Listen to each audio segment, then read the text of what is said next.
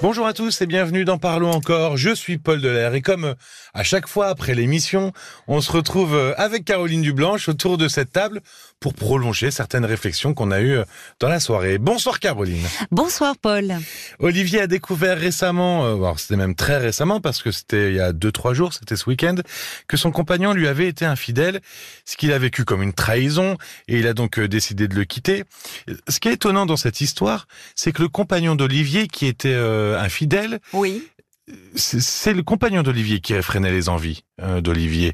Et il semblait se justifier en disant qu'il avait une incompatibilité sexuelle entre eux. Oui. Est-ce que l'on peut dire que la sexualité a une place déterminante dans le couple? Alors, je connais un peu la réponse, mais, mais aussi qu'elle évolue au fur et à mesure de la vie du couple.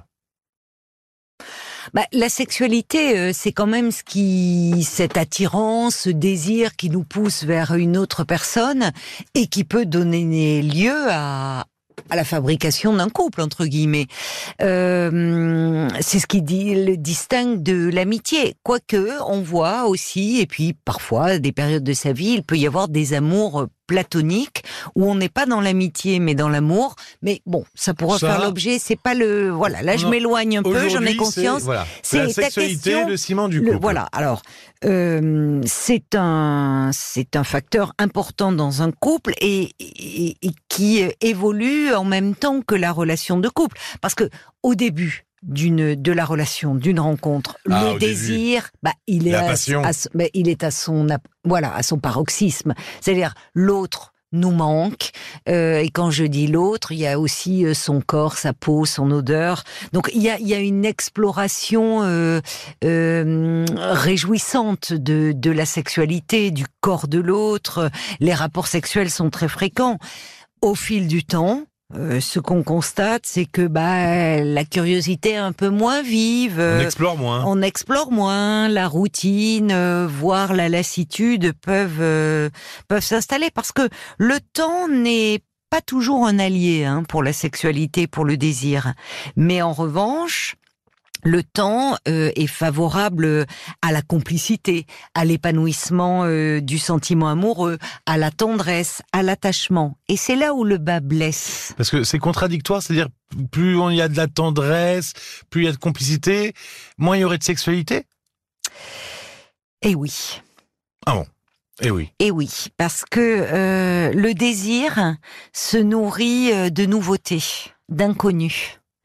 Euh, là où l'attachement sécurise, tranquillise, endort un peu finalement ah la libido. Oui, parce qu'on aurait tendance à penser que la complicité c'est vachement mieux pour la sexualité.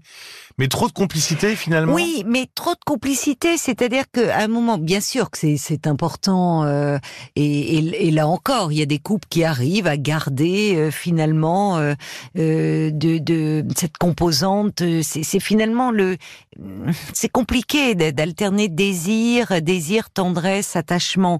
Mais ce que l'on constate, c'est que l'attachement est quelque chose qui nous, euh, qui nous procure un bien-être aussi, au même, enfin pas au même titre que la sexualité, mais qui nous qui nous sécurise et qui fait que on est moins dans dans ce dans cette excitation, dans ce désir provoqué euh, par euh, par euh, par l'inconnu. Presque plus pulsionnel finalement, non? Ah ben il y a quelque chose de pulsionnel dans la dans la sexualité. Moins dans la tendresse.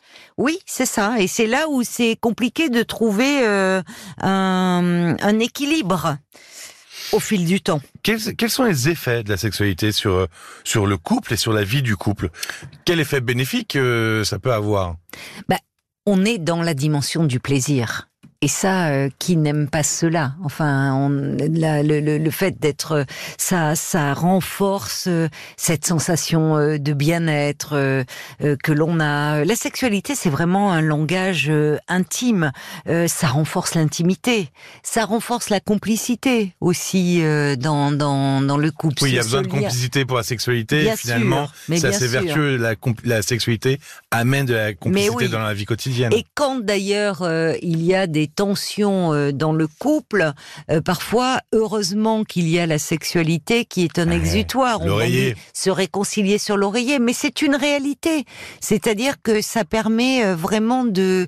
Là, on, on échappe à toutes les contraintes, on échappe, on est dans... On livre au fond ce que l'on a de plus intime. Il y a cet abandon euh, qui, qui, qui, fait, qui procure une sensation de bien-être, parce qu'on est dans un monde où on cherche à... où on contrôle de plus en plus son environnement, soi-même. euh, bon.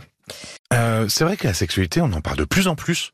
Aujourd'hui, tout le monde en parle, on voit ça Oui. à la télé, sur Internet, un peu partout. Partout. Donc, il y a aussi, euh, est-ce qu'il y a, pas euh, presque un peu une, une injonction, une obligation de- d'être heureux au lit quand on est en couple?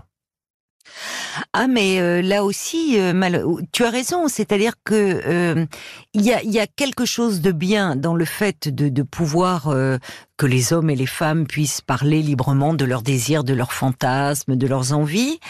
Mais le risque, c'est d'ériger de nouvelles normes. Du temps de Freud, euh, les gens étaient malades, enfin étaient très névrosés du fait d'un refoulement de la sexualité, ou en tout cas, notamment les femmes. Freud voyait euh, beaucoup de, avait beaucoup de femmes parmi sa patientèle euh, qui euh, ne vivaient pas du tout euh, la sexualité sous un jour euh, harmonieux, et ça peut créer des névroses.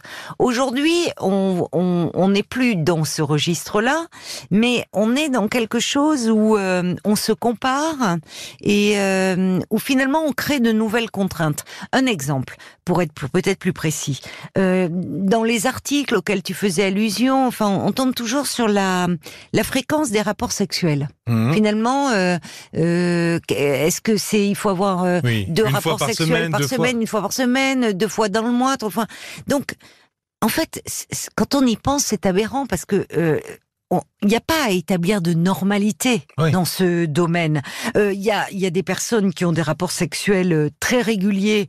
Mais pas forcément épanouissants, parce que à ce moment-là, ils sont plutôt dans le registre du besoin que dans le registre du désir. Ils disent eux-mêmes j'en ai besoin, ça m'aide à bien, dormir, ça m'apaise. Pour autant, quand on est dans cette dimension-là, est-ce que c'est satisfaisant pour le partenaire plaisir ou je dis la partenaire, plus exactement. Est-ce que les femmes y trouvent leur compte?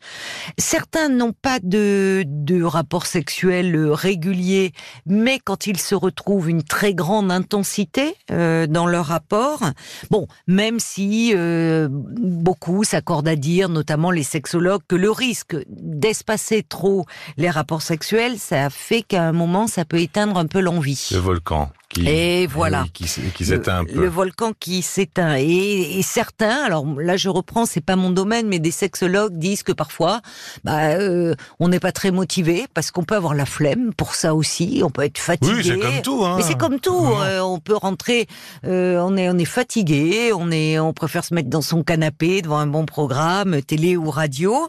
Et puis le fait que l'autre prenne l'initiative, bon bah une fois lancé, on y va et on peut y Oui. prendre du plaisir. C'est comme euh, quand on va en soirée, on n'a pas trop envie de sortir, et puis une fois qu'on y est, on est très Exactement, content. on est très content euh, d'y être allé. Comme on disait euh, juste avant, l'appétit vient en mangeant. Eh ben voilà, cette fameuse expression. On terminera là-dessus. Merci beaucoup, Caroline.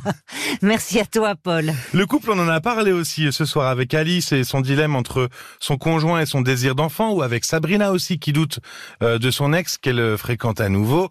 Vous savez où les trouver, ces témoignages? L'appli RTL, RTL.fr ou votre plateforme habituelle. Si vous vous abonnez, bah, c'est encore mieux, c'est génial. Merci de votre écoute et à très vite. À très vite. Parlons encore. Le podcast.